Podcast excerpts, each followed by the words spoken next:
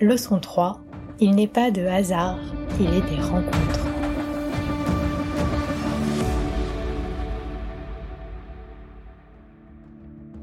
En 2003, Franck arrive chez MSD, une entreprise dans laquelle il connaîtra de nombreux succès professionnels. Jusqu'au moment où il se voit offrir l'opportunité d'une expatriation aux États-Unis en tant que directeur marketing global VIH. J'ai travaillé pendant, pendant plus de 13 ans dans le laboratoire MSD, qui a été une école de vie, une école euh, professionnelle extraordinaire, où j'ai rencontré euh, des personnes euh, brillantes. Une de ces personnes m'a dit un jour, Franck, faut vraiment que tu ailles vivre aux États-Unis, faut que tu aies un poste global, faut que tu comprennes mieux comment fonctionne notre notre société qui est une qui était en tout cas une société mais qui est toujours une société américaine. Et donc il m'a dit mais T'as vraiment besoin de ça. T'as besoin de ça. Alors au début, ça m'a surpris, ça m'a un petit peu flatté aussi quand même, et ça m'a laissé songeur. Je me suis vraiment dit, qu'est-ce que ça va bien pouvoir m'apporter? Alors, le côté curriculum vitae, expérience à l'étranger, on est tous d'accord, c'est euh, un plus indéniable. Pour autant, je me suis dit, mais qu'est-ce que je vais euh, qu'est-ce que je vais faire de différent en termes de de, skills? Qu'est-ce que je vais apprendre? Et en fait, avec le recul aujourd'hui, j'ai pas forcément appris sur des façons de faire. J'ai surtout appris sur des façons d'être et sur, et sur ma personnalité en particulier. Je me suis rendu compte qu'une expérience d'expatriation vous force à vous ouvrir. Et peut-être que ça a été encore plus significatif du fait que mon expatriation, je l'ai faite seule.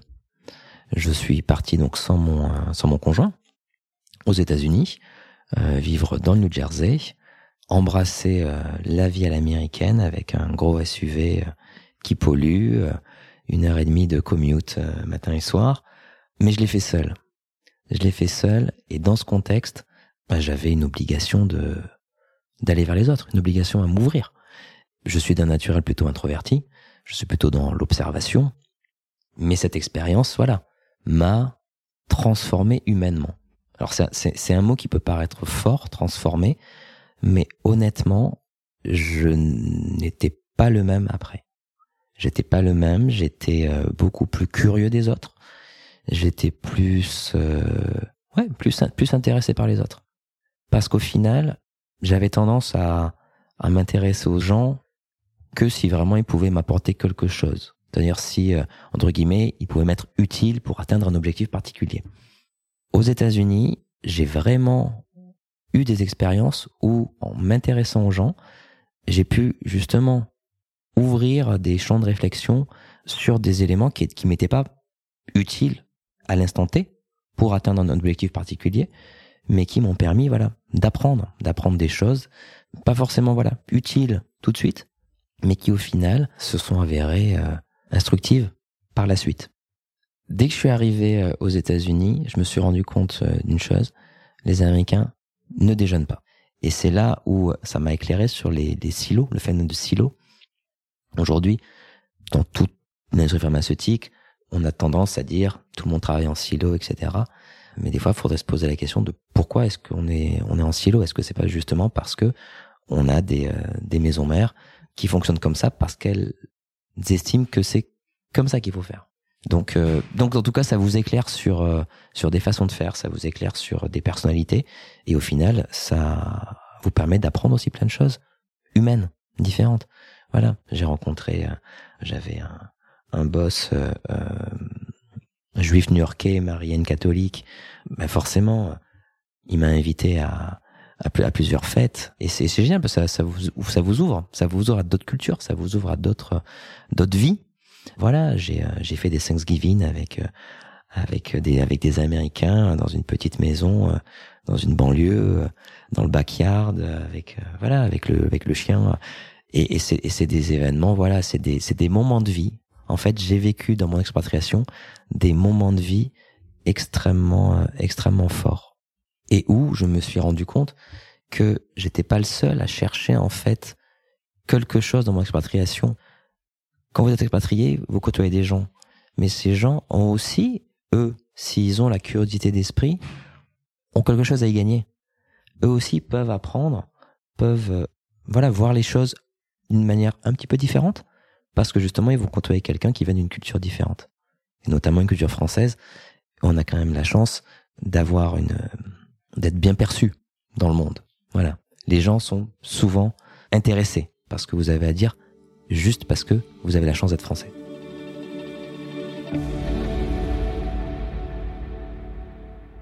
Alors, les Français ont souvent tendance à râler, à avoir toujours le verre à moitié vide et à être généralement pessimistes. Les Américains, c'est l'opposé total. Ils sont dans un optimisme euh, parfois artificiel. Mais pour autant, ce que j'en ai retiré, c'est euh, bah, qu'il faut trouver le bon équilibre. En fait, on peut pas être, euh, peut pas singer les Américains sur un optimisme permanent. C'est pas du tout dans notre nature.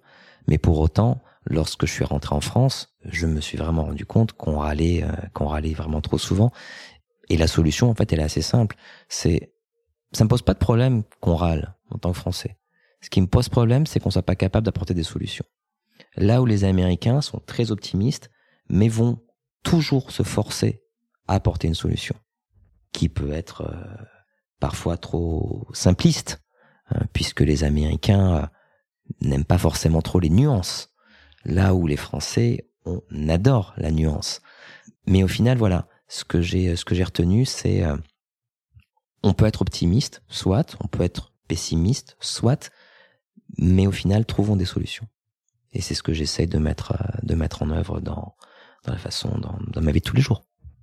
J'ai eu la chance, euh, pendant mon expatriation aux États-Unis, de côtoyer plusieurs leaders charismatiques qui ont eu des beaux parcours dans l'industrie pharmaceutique, et notamment, il y en a deux pour qui tout semblait possible, tout le temps. C'était assez euh, assez phénoménal. Il suffisait de d'approcher ces personnes et vous sentiez que vous pouviez déplacer des montagnes. Déplacer des montagnes parce que ces personnes avaient à la fois vous donné la confiance nécessaire, croyaient en vous euh, et étaient prêtes à vous soutenir euh, quoi qu'il arrive. Et ça, c'est quelque chose de rare. C'est quelque chose de rare et c'est quelque chose que j'ai euh, que j'ai adoré. Quand vous êtes mis dans une ambiance aussi positive, ben, forcément, vous avez envie de vous dépasser. Vous avez envie d'aller plus loin et vous vous dites tout est possible. Sky is the limit. Et ça, en France, on a du mal. On a du mal à se dire que tout est possible. On a toujours tendance à dire non mais ça, ça va pas marcher parce que X, Y, Z. Mais ça, au final, on a déjà testé, ça sert à rien de le, ça sert à, ça sert à rien d'aller dans cette direction.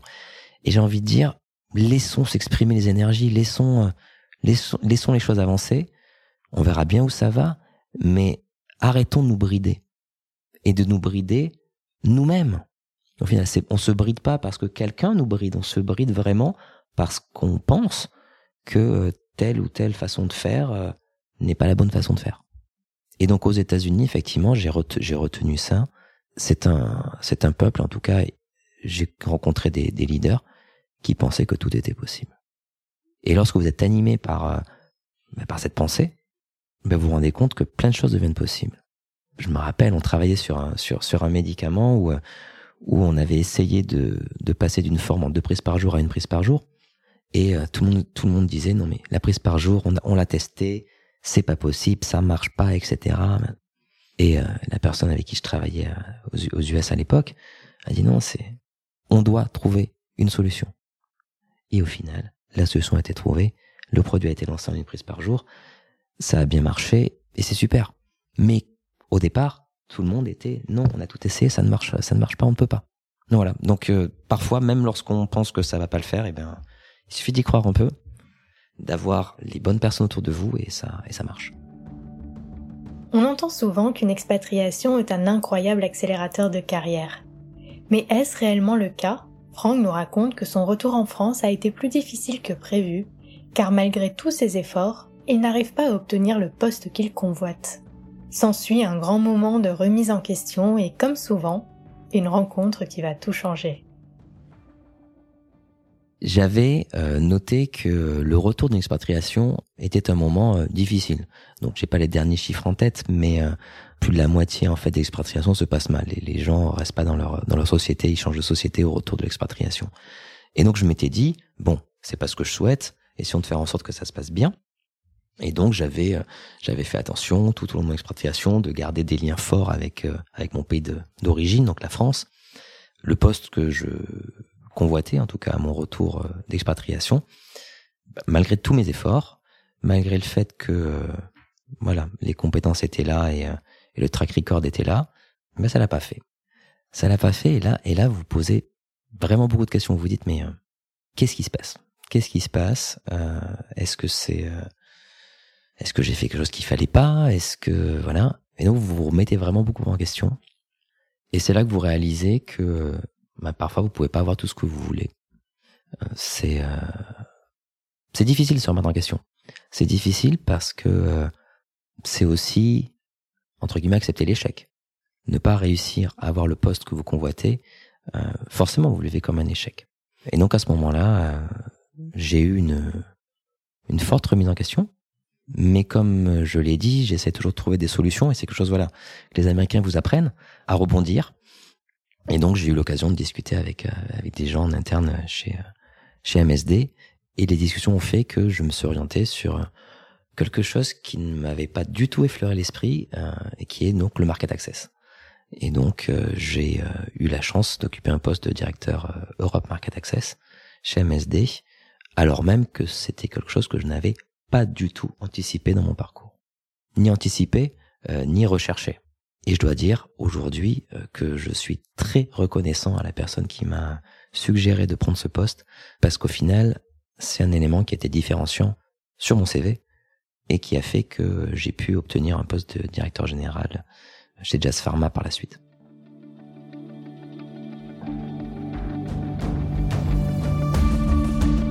Merci d'avoir écouté cette leçon du podcast Mentor. Ce podcast est produit par Medcheck Studio, le premier studio français spécialisé dans les podcasts santé.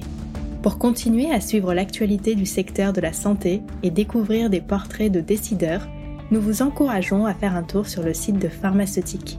Si cet épisode vous a plu, n'oubliez pas d'en parler à vos amis, à votre famille ou à vos collègues. Nous pouvons tous apprendre et être inspirés par les grands leaders de la santé.